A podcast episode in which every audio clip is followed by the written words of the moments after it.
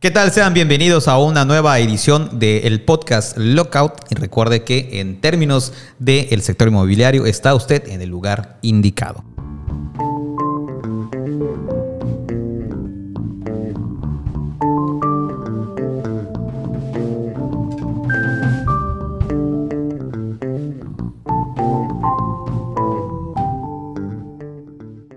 Y nos encontramos una vez más. Eh, desde luego les saludo. Mi nombre es Iván Duarte y se encuentra también aquí nuestro anfitrión, Cristian Canto Villanueva.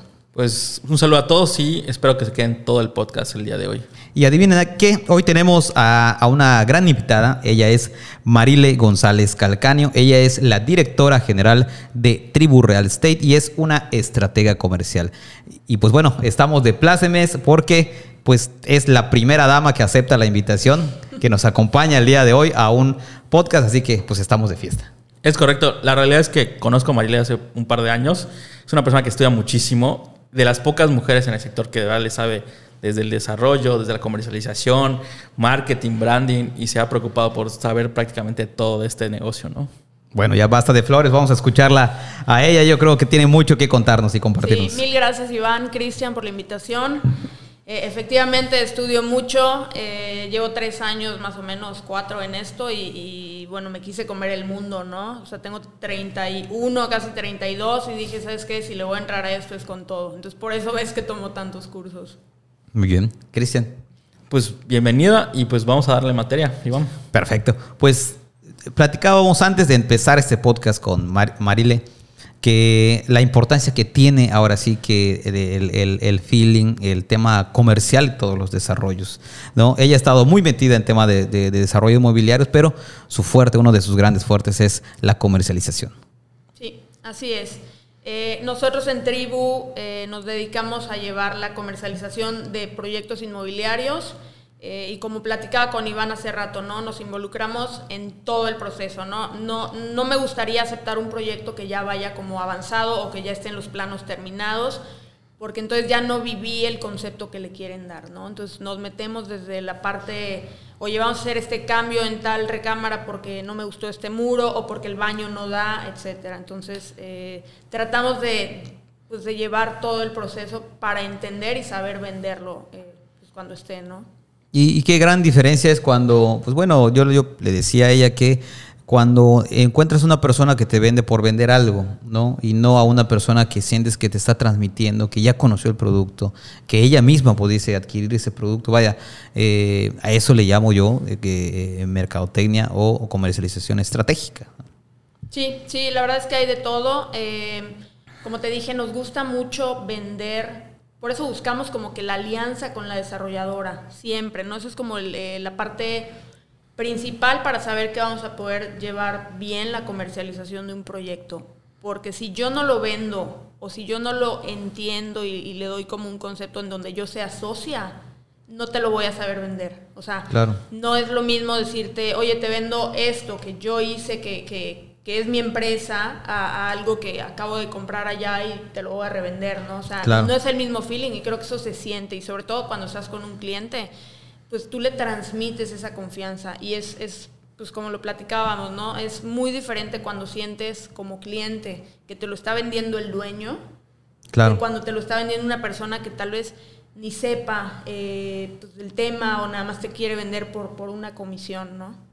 Correcto. ¿Hoy qué puntos toma en cuenta Tribu para tomar la decisión de hoy asesorar un proyecto, comercializarlo, involucrarse, volverse socio y tener todo esta, este punto de interés de, de poder tener un producto pues, adecuado para la persona adecuada y el mercado que quieres dirigirte, ¿no? Claro, eh, mira, nos metemos mucho, eh, sobre todo a, tema de precios, ¿no? Eh, la demanda, saber, siempre estamos haciendo comparaciones de los proyectos que tenemos nosotros hoy, pues con proyectos similares que nos puedan competir, ¿no?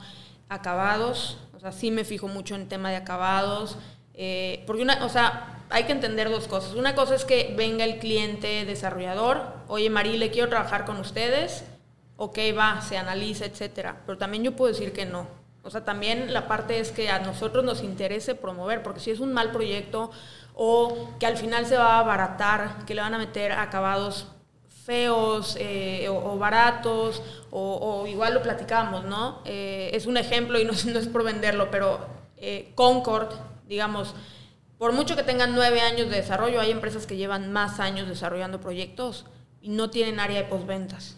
Claro. Concord sí. Sí. Entonces, para mí eso es un súper alivio porque, ok, yo te vendo y sé que todavía tienes eh, una protección, ¿no? Claro. Porque hay gente que ya te vendí, ya te cobré, listo, no me vuelves a ver, eh, arréglatelas como, como puedas. Entonces, en esta parte nos ayuda muchísimo, eh, colaboramos muchísimo con el área de postventas, porque todo es de la mano.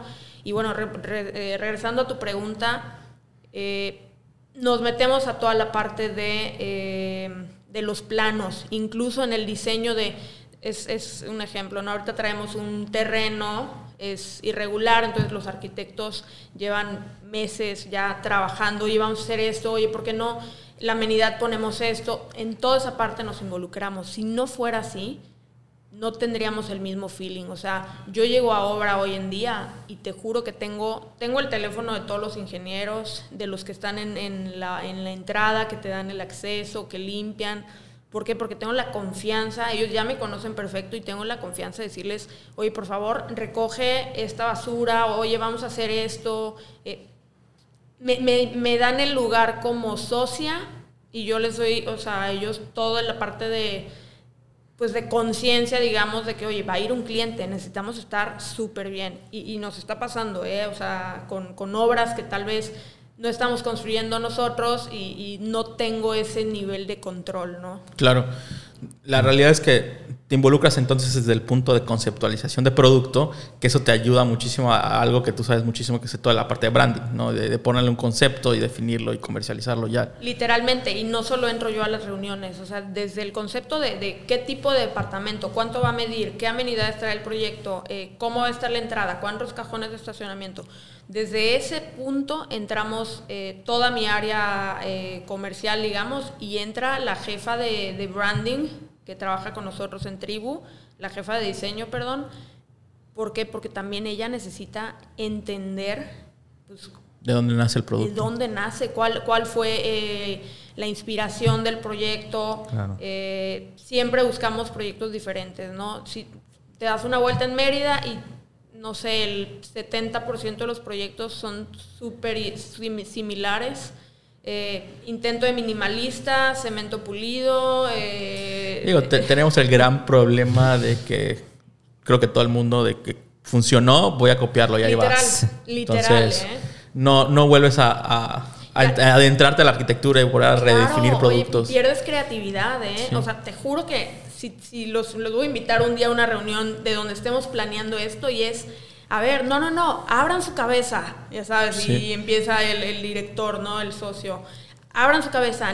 Esto no puede estar, eh, porque siempre como que catalogamos. Esta Sí. área es gimnasio, esta área es coworking, dependiendo, ¿no?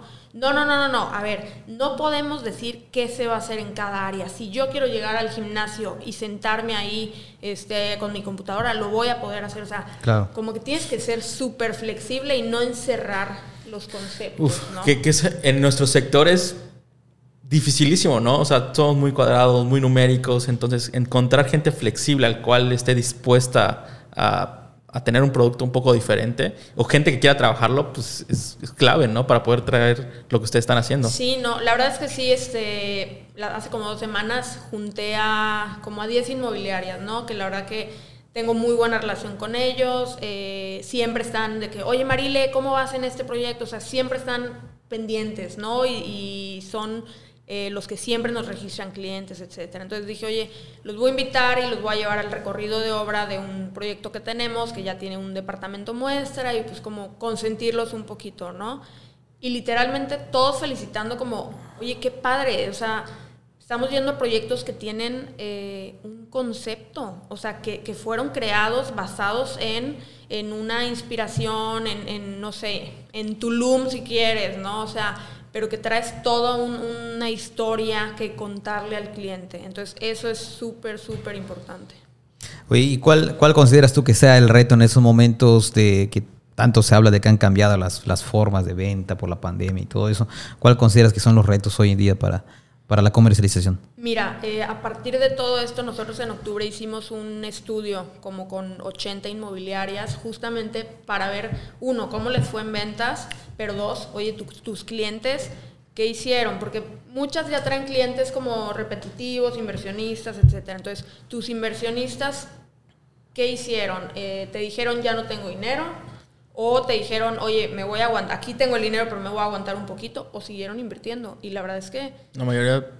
o sea, fue muy equitativo, ¿eh? O sea, el que no tenía dinero, no, o sea, era súper poquito. Unos eran, me voy a aguantar un poco, pero otros siguieron invirtiendo. Sí, nosotros como uno hemos hecho mediciones y la realidad es que quitando los meses de junio, julio y agosto, que fueron con mayor incertidumbre sabían qué iba a pasar, pues brincó octubre y fue como que un repunte de las ventas increíble. Diciembre se vendió más, como si no hubiera pandemia, es más, más que el 2019, tanto en Mérida como en Riviera Maya que ustedes están. Entonces fue como que sorprendente, pero a la vez como que un alivio para seguir continuar y todo el proceso, ¿no? Literalmente en, en diciembre fue así, nos sorprendimos, ¿eh? creo que nosotros vendimos como ocho departamentos cuando veníamos vendiendo uno, dos así al mes, ¿no? Entonces fue, fue un mes muy bueno, no sé si tuvo que ver el, que ya se escuchaba que ya iba a salir la vacuna, no lo sé, pero eh, mucho con pandemia es eh, menores densidades, o sea, proyectos más, eh, pequeños. más pequeños,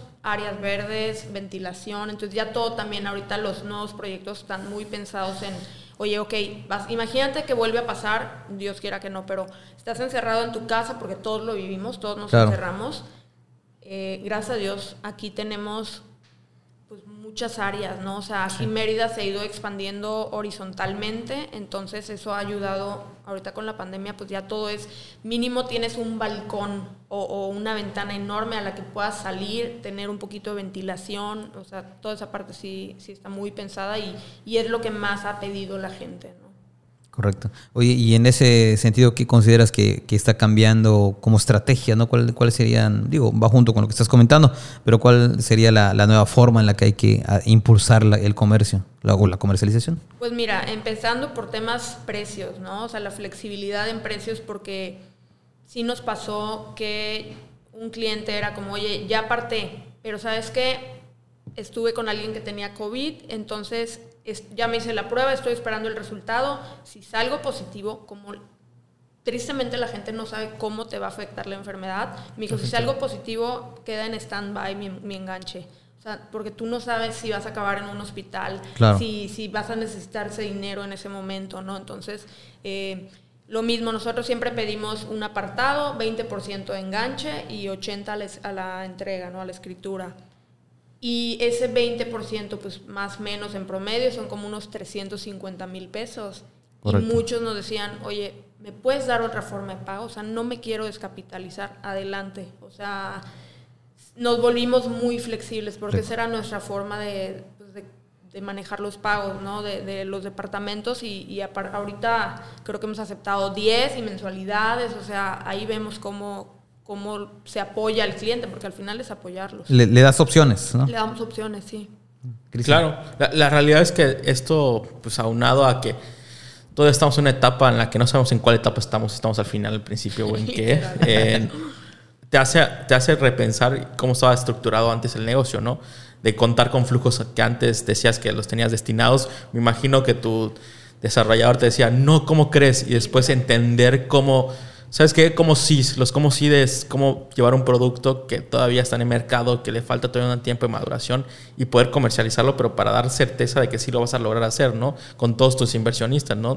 No, 100%. Y sabes que teníamos un proyecto que salió poquito antes de pandemia, como no sé, cuatro meses antes. Y el eslogan era comunidad viva y todo el branding era eh, tendencia a share, o sea, de compartir, hacer comunidad, tú y tus vecinos. Oye, llegó la pandemia, tuvimos que cambiar, o sea, se puso en stand-by el, proyecto, o sea, seguíamos la obra porque realmente en obra no cambiamos nada, pero toda la narrativa de venta la tuvimos que cambiar. Cambiamos eslogan de comunidad viva, pasó a selva viva. Eh, meterle un tema mucho más verde, que la gente pueda sentirse como que, oye, me siento pues lejos de la ciudad cuando no estoy, ¿no? Entonces, desde ahí, o sea, narrativas de venta hay que cambiarlas, eh, nos cambió muchísimo. yo creo que el cliente también cambió, ¿no? Al tener el tema de la pandemia, empezó a escuchar términos que ahora te va y te pregunta que antes no usaba. Oye, ¿y tienes ventilaciones cruzadas? Oye, ¿y tienes áreas verdes? ¿Y cuánto tiempo tienes de áreas verdes? ¿Y, y tienes algún jardín interior para poder el aire pueda salir. Estás contemplando cosas de sanitización que antes la verdad no pasaban ni por la cabeza. Así es. Cuando antes solo preguntaban a lo mucho cuántos metros cuadrados tienes, tienes alberca y ahorita que se había puesto un poco de moda el tema de robotización de las casas, ¿no? Ajá, exactamente. Pero ahorita ya es, tienes vientos cruzados, no tienes vientos cruzados, tu balcón cuánto mide, no tienes balcón, sí tienes, o sea... Ahorita todo el mundo se fija en las ventanas. O sea, impresionante. Ya nadie me pregunta exactamente, oye, ¿y la puerta no se va a hacer smart eh, home que con clavecita y todo eso? No. Ahorita es, oye, mi ventana del baño, ¿cómo va? Y, o sea, literal eso, ¿no? O, esta ventana me la puedes hacer puerta. Esos son los temas del día de hoy. Sí. Correcto. recuerdo mucho un caso de, de un cliente que me decía, es que era una puerta nada más del balcón al patio. Y yo quiero que ahora sea una ventana que se abra de piso a techo y tú dices como que cambiar el concepto de todo un producto. Ahora tienes que pensar realmente en ese producto, que sea así, para todo el tema de, pues, la medicina nos dice que lugares abiertos, pues tienes menos probabilidad. Entonces, todo ya el mundo está pensando en eso, ¿no? Sí, lo que decía, ¿no? Ventanas grandes, ¿no? Ventilación. Sí, sí. terracitas. Eh, he pasado ahorita por plazas comerciales que antes no tenían terraza, todo era el, restaurante, digamos, ah, cerrado en interior. Ahorita pasas y ya todos hicieron su terraza exterior, o sea, pues claro. Ay, si no estarían muertos, ¿no? Sí, sí, hay que adaptarnos. Oye, y, y, cómo, bueno, yo quisiera que nos hables un poquito acerca de lo que es este en Tribu Real Estate, de cómo empezó. Eh, mira, nosotros empezamos en Tulum, Ahí pusimos como que la primera este, piedra, abrimos oficina allá súper emocionados, mi socio tenía un proyecto allá eh, y por eso empezó todo el, tema de Tulum, ¿no? Y yo en lo personal en Tulum llevo desde que tengo 12 años, voy tres veces al año, ¿no? Eh, con toda mi familia, crecimos allá, estamos muy metidos allá, entonces eh, cuando me plantean la idea, pues yo digo, oye, estaba yo en la maestría aquí en la Náhuac y mi mamá un día, no sé por qué yo como que trabajaba yo en gobierno, renuncio, me enfoco a la maestría, eh, como que ya estaba yo muy, muy, este, pues muy tranquila, se viene a vivir mi familia de Tabasco a Mérida y un día mi mamá me dice, oye, eh, quiero comprar un DEPA como inversión, órale va, contactó a una inmobiliaria. Eh, en ese inter un amigo me dijo, oye, ¿por qué no nos metemos a este curso de, de era como de bienes raíces o algo? Yo no tenía ni idea de bienes raíces, ¿no? Entonces le dije, va, o sea, como yo estaba solo en maestría, que era viernes y sábados, pues tenía la semana libre, ¿no? Entonces dije, va, me meto con él, eran tres días, era uno de iniciación, literal. Me meto al curso, pasa el tiempo, me dice mi mamá lo del departamento, empezamos a buscar opciones, ya dice, este me gusta, eh, y me acuerdo que el vendedor me decía, no, es que el dueño de esto, por eso era un, proyecto como muy eh, mediterráneo, ¿no? Eh, se llamaba Tirreno. Entonces me hablaba mucho del dueño, eh, el vendedor. El dueño, es que el dueño ha viajado muchísimo, el dueño no sé qué. Yo así como que, ah, ok, pues qué padre.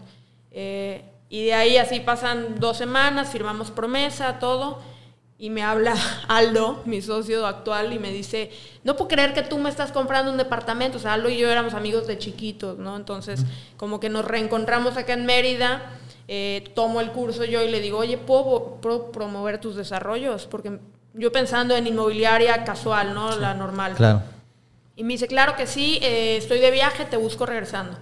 Y es, en ese día me habla un amigo de Aldo, Marile, este, hablé con Aldo, te queremos proponer algo. Y bueno, me proponen ya lo de Tulum, Tribuna hacia allá, eh, muy enfocado la marca, el nombre, todo, o sea, estaba hecho para Tulum, ¿no? Zona Riviera Maya, etcétera.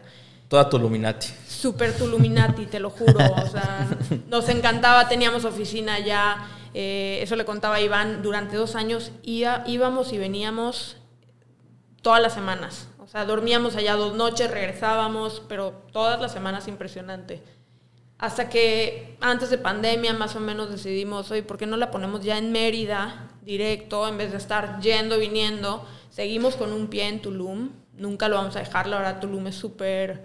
Eh, tiene, tiene, tiene esta esencia que nadie quiere abandonar. Literalmente, porque te eh, puedo decir que es... Esta mística, ¿no? Yo lo definiría como una mística, mística. muy rara en la que está todo combinado. Puedes encontrar todo. Todo. O sea, sí, te juro, es súper agresivo el mercado de Tulum. Eh, las inmobiliarias, o sea, todas, pero llegas a encontrar cosas muy interesantes. Eh, tengo relación con varias de las inmobiliarias de allá. Me caen súper bien, súper, súper bien. Entonces, siempre he tenido como el pie puesto por allá.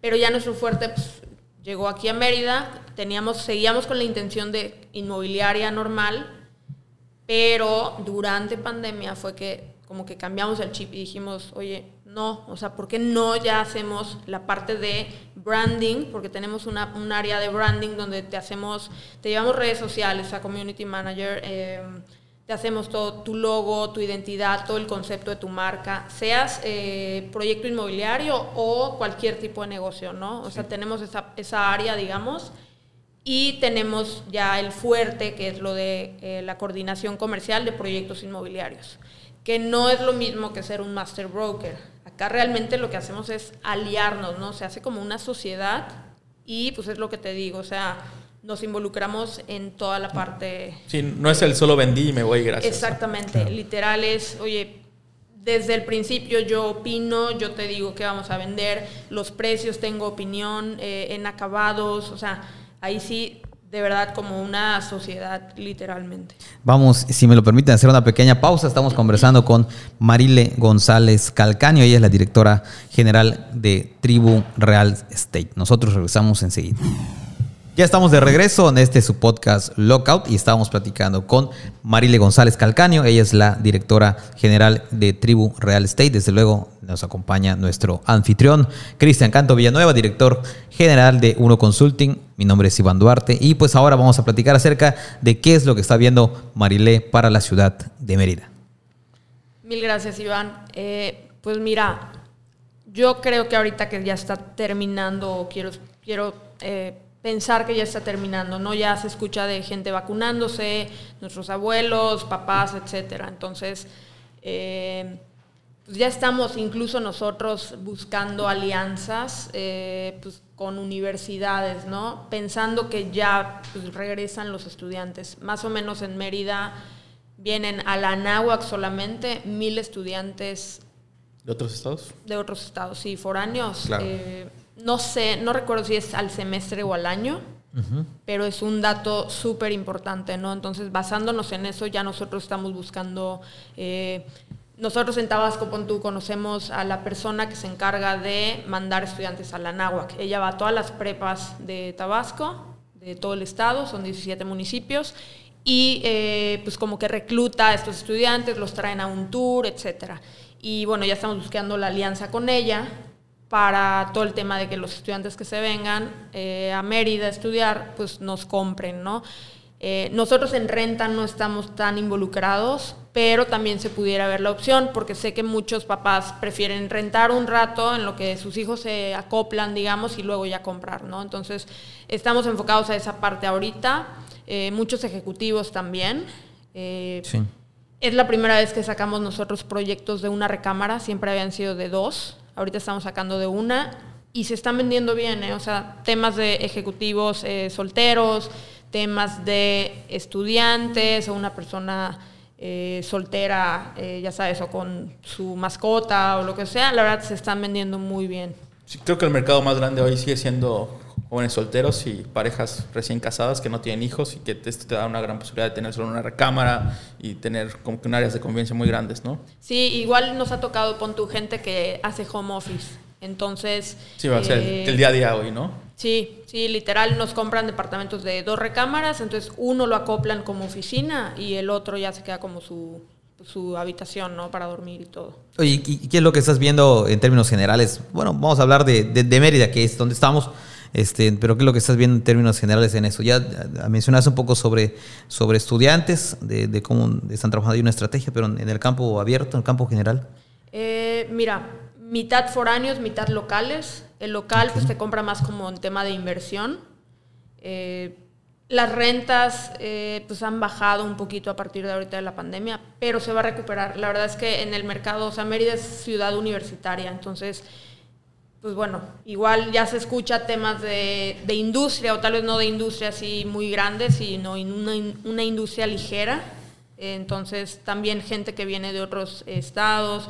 Eh, tema de seguridad también nos ayuda muchísimo. Claro. Que cada vez se escucha más de gente que está viniendo. Incluso sales a, a las 2 de la tarde por aquí, por García Lavín, y no puedes manejar. O sea, el tráfico Sí. está terrible, ¿no? Entonces, Así es. eh, yo vendo proyectos, me encanta vender proyectos, soy enamorada de lo que vendo. Y a veces te juro que digo, ya que no venga gente. O sea, ya, ya no puedo manejar. Ejemplo, Suficiente. de todo el crecimiento que se ha dado de Mérida, el 17% representa foráneos, o sea, gente Ah, que viene de fuera. Pero, o sea, del crecimiento de toda la ciudad, tanto poblacionalmente de la que vive hoy, el 17% es. Para que se den una idea, en una ciudad como, no lo sé, una ciudad normal o mediana como Guadalajara, el crecimiento de ahí solo se da el 2% de la gente de fuera, 5%. En Mérida sigue siendo el 17%. Y que se está concentrando en el abanico norte de la ciudad. Claro. Sí, y, y de ese 17%, el 1% son completamente extranjeros. O sea, no son nacidos en México. Entonces sigue siendo un mercado súper sumamente atractivo, ¿no? Y otra cosa, tenemos el, eh, la población de autos más grande per cápita del país. O sea, prácticamente Así es. un auto y medio por persona. Así Wow, es. eso no lo sabía, Sí, ¿eh? así Entonces, es. Así es. Nuestro tema de tráfico se da a que prácticamente cada persona en Mérida tiene un auto. Así es. Claro, claro. Creo que es uno- 1.2 millones de habitantes en, en- en Mérida y zona metropolitana y alrededor de un millón de autos, ¿no? En toda la Exacto. ciudad. Sí. Oye, sí, mi- fíjate que ese tema de los autos es importante porque nosotros damos un cajón por departamento. Aunque el departamento tenga dos recámaras, damos uno. Y ya hay gente que llega y me dice, oye, pero qué onda, o sea, ¿qué, qué hago Necesito otro tengo cajón. otro? No, pues bueno, está el de visitas. Pero yo creo que es un tema que ya tenemos, digo, por temas de, de densidad y de régimen y así, pues permisos, etcétera, no lo hemos Pero la realidad es que analizado. n- para el desarrollador no creo que sea un reto, sino que tiene que ser un reto para el ser humano. O sea, ese es mi punto de vista de Cristian Canto, porque digo, no puede ser que estés utilizando un auto por persona. O sea, Claro. la realidad es que nuestra, nuestra ciudad Y- se está saturando, ¿no? Y, y no solamente eso, yo tal vez será una, una tontería lo que voy a decir, pero eh, eh, estaba yo leyendo, creo que en Dinamarca, no sé dónde, que ya hay desarrollo donde ya piensan en áreas específicas para tu bicicleta. Claro, para tu- no, no, no. Y, y sabes que creo que Chris, eh, te vi en un evento antes de la pandemia, creo que era algo de Viva Anuncios, no recuerdo, que invitaron a eh, Eduardo Gasque, Roberto Kelleher, al Reps, etcétera. al Reps que y justamente literal es ahora. comentaron algo que, que hasta la fecha, te juro, siempre lo repito porque me quedé en shock, ¿no? Si el crecimiento en Mérida sigue como va al día de hoy, horizontal, o sea, ¿por qué? Porque por la baja densidad que tiene la tierra en Mérida, pues no puedes verticalizar. Si sigue como vamos, en 2050 Mérida es puerto. Sí, En el sentido que se une con el Se crecimiento de progreso y ya no va a haber una división. Sí. Lo que pasa es que ya hemos platicado en otros capítulos, Mérida a final de cuentas no tiene barreras naturales que te limiten a una zona. Que es, que es. es No hay que cerros, pasa, no hay montañas, no hay nada. lagos, no hay nada. No, y hay muchísima tierra. Y hay también. muchísima tierra, que, que- que es un tema en, en el cual nuestros gobiernos sí se han preocupado, pero no lo suficiente para no prostituir tierra que son reservas, ¿no? Que eso nos, nos genera para que no, la ciudad no se siga expandiendo. Y para la ciudad como tal, se vuelve muy caro seguir llevando servicios tan altos. Entonces tendría que cambiar un poco las políticas de Es- densidad para Claro, poder- es, es todo un tema eh, gubernamental, ¿no? Que sí he escuchado como que lo repiten, que, que necesitamos el apoyo del gobierno para poder verticalizar. Eh, también pon tú colonias como la colonia México, donde las casas las están rentando a oficinas. Así es. Cuando mucha gente está enfocada en construir oficinas, o sea, tal cual edificios de oficinas, entonces pedían el apoyo al gobierno, ¿no? Oye, eh, legalmente esas casas no pueden ser oficinas, apóyennos con eso para que pues, Desahogar, ¿no? Claro, Esa- claro, no, obviamente. O sea, Sí, sí porque la, la casa que se vuelve oficina tiene 10 vehículos alrededor y, y contamina toda su calle, ¿no? Con dónde Claro. me estaciono, quién visita y No, todo Sí, eso. porque no, no hay, no es un área pensada para a- albergar autos, ¿no? sí, Como- sí, no- exactamente. Entonces, este, sí, ese tema, ese tema, pues. ¿Cómo no. ves Tulum? O sea, ¿cómo ves el caminarnos de Mérida a Tulum? Vámonos a Tulum. Wow. Sí, o sea, ¿cómo ves Tulum? O sea, ¿tú qué crees que está pasando en la parte de comercialización? O sea, hay muchísimos proyectos, pero sigue siendo una muy, muy buena inversión. Yo creo que sigue siendo una muy buena inversión. Eh, se, han- se habla de ROIs del 15%, es estimado, ¿no? Eh, hay gente muy feliz con su inversión. Obviamente hay que ser conscientes que Tulum pues, tiene eh, temporadas. Entonces está temporada alta, temporada baja. Y en la temporada baja está muerto Tulum. O sea, el que vive del turismo, pues se las ve un poquito negras, ¿no? En temporadas bajas. Pero en temporada alta lo recuperas. O sea, en precios, eh, un restaurante es carísimo. Quedarte en la zona hotelera es carísima. Eh, los precios en Airbnb en temporada alta pues, suben mucho. Claro. Pero sigue creciendo. O sea, es un crecimiento impresionante. O sea, 20, está Tulum, digamos, en el centro y 20 kilómetros a la redonda hacia cualquier lado, ¿eh? hacia Chemuyil, o sea, hacia playa, hacia Muyil, que es... Em, el pueblo. Chetumal, no, sí, Chetumal, claro. Y hacia Francisco, Umay, Cobá, etcétera, se está desarrollando. O sea, al día de hoy toda esa zona está impresionante. Y bueno, ya anunciaron aeropuerto, eh, tren Maya se supone que pasa por ahí. Entonces, bueno, la gente más está enfocada en esa zona, ¿no? Oye, ¿y qué tan importante es entonces Tulum hoy día en el, en el marco de ese desarrollo que se está dando en, pues en todo Quintana Roo? Mucho se habla de, la Riviera Maya y todo eso, pero, pero Tulum ya tiene unos años que ya está empezando a despuntar. Está, muy fuerte el tema. Eh, muchísima gente, desarrolladores muy fuertes yucatecos están con un pie allá, ¿no? Con dos pies allá, más bien. este, Pues mira, se está desarrollando mucho. A mí me encantaría que pusieran un poquito más de orden, porque las zonas que se están desarrollando, que son las más pegadas, digamos, a la playa, digo, al día de hoy no hay ningún proyecto residencial de departamentos ni nada frente al mar, porque es imposiblemente caro. Y gracias a Dios, disculpen todos los desarrolladores, pero la verdad es que gracias a, gracias a que es una reserva de la biosfera, los limita a no poder hacer muchas cosas, ¿no? Claro. Que nos eh, un relajo ahí. Eh, no, y el tema que todo el mundo siempre sabe de Tulum, la complicación de la tenencia de la tierra frente a las playas, no ha permitido que de verdad se tone un proyecto frente a la playa. Claro. Que, ya para todo lo vemos como positivo, ¿no? Con todo el impacto que se está generando en la misma ciudad. 100%, bueno, poblado, municipio, dejémoslo así, porque hoy, no, hoy todavía está en un híbrido de no sabemos qué es con 45 mil habitantes, si es una ciudad, si es, un, si es una villa, si ya es un pueblo, o sea, no, no, no, defines, ¿no? o sea porque llegas y, no hay muchas cosas, pero gastas, eh, o sea, una millonada en ir a Tulum. Entonces, como que no sabes. Tulum me recuerda cuando llegas a la Ciudad de México y dices, vamos a comer al presidente, a la calle Presidente Mazarico. Sabes a lo que te esperas, ¿no? Realmente. sí.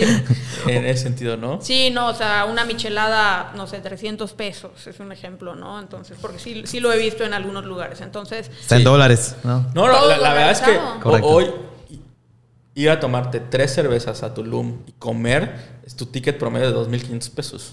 Ah, no, si, vas a uno de los festivales de Tulum, literal, si quieres mesa eh, bien en el área, digamos, VIP, fácil, 15 mil dólares, ¿no?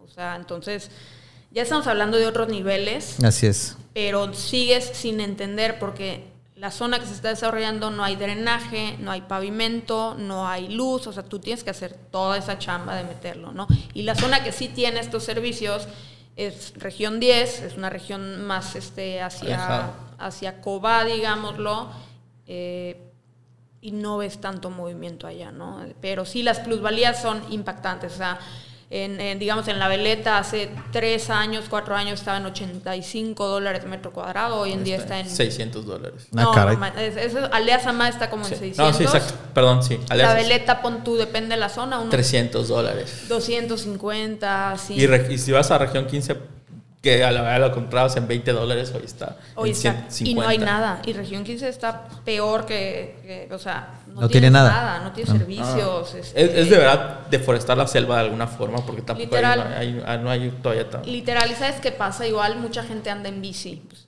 sobre todo los turistas. No sé cómo andan en bici en esas calles, o sea, porque no es calle, o sea, es, ya sabes, así. Es una brecha. es brecha. Turismo de aventura. Hay, hay animales, este, sí, la verdad es que me encanta Tulum, pero yo creo que habría que buscar que regulen un poquito más estas cosas. ¿Falta de compromiso de gobiernos o desarrollador, Iván? Yo creo que es ambas. 100% ambos. y, ahorita que tocamos ese tema, me voy a meter por allá, perdón, pero este, pero eh, no, no hablemos de proyectos específicos, pero sí voy a, voy a ponerlo como ejemplo. Un, proyecto tan grande que puede ser el, el llamado Tren Maya despierta interés eh, real entre los entre los que están generando eh, el desarrollo eh, de, habitacional y todo eso. Independientemente que sea el Tren Maya, hablemos del proyecto que queramos, sí. ¿no? Sí, 100%. Eh, en, digo, en este ejemplo, pues es Tren Maya, pero sé que eh, Fonatur ha tenido reuniones con desarrolladores de la zona, eh, incluso en los pueblitos aledaños, ¿eh? Este, en Macario, en Francisco Humay, en Sí les genera un plus a esas, sí les genera tan esos pueblitos. digo, el Tren Maya, eh, pues, no me meto yo a temas políticos, ojalá se haga y ojalá se haga bien, porque si se hace bien puede generarnos al sureste, pues... Eh, pues, un impacto interesante, ¿no? Ah, sí, exactamente, ¿no? Entonces, eh, empleos, etcétera. La realidad es que siempre al impactar un proyecto de esas características va a generar un interés, una, una alza de plusvalía, siempre y cuando se haga y se haga de una manera Literalmente. Digo, ahí ya meternos a temas políticos. De claro. No, perdón, perdón que lo mencione. Lo que pasa es que siempre, siempre, este, pues a la gente se le dice, vamos, vamos a poner un Noxon, por decirlo así, en la esquina de, tu colonia y eso va a generar. Bueno, entonces a veces no es así. Eh, no, mira, en ejemplo del, aeropuerto que anunciaron en Tulum, eh, yo tengo ahí relación con el ejido de Umay y literalmente el abogado elegido me dijo, Marile, desde que anunciaron eso han venido todos los turistas de Tulum a comprar acá. O sea, de que llegaron a la casa ejidal, ¿qué hay por aquí para que yo compre? Entonces, sí. siempre es atractivo. Siempre es atractivo. Correcto.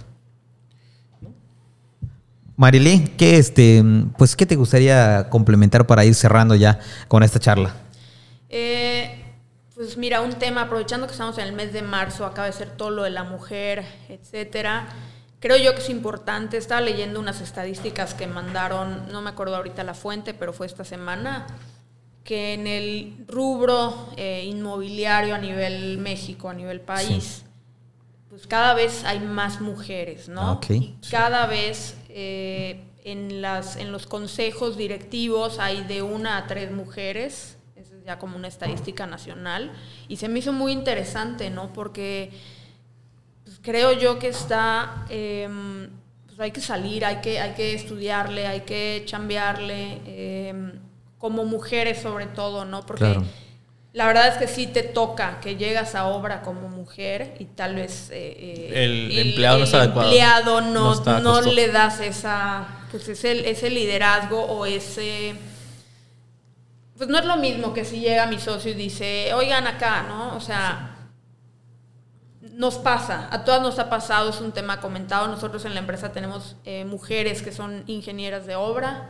y también ellas te lo comentan no incluso de que el albañil una vez le chifló a una, es un ejemplo, ¿no? Entonces, tenemos que pelear mucho con eso, pero es un sector súper bonito, súper eh, de relaciones eh, y, sobre todo pensar en, que al final lo que buscas es pues, darle, o sea, pensando eh, abiertamente, pues estás buscando darle una seguridad, una estabilidad a una familia, a una persona, porque al final lo que le vendes es pues una casa, ¿no? Y, un área donde se han abierto mucho el, camino y sin necesidad de pintarrajear nada ni de golpear a nadie, ¿no?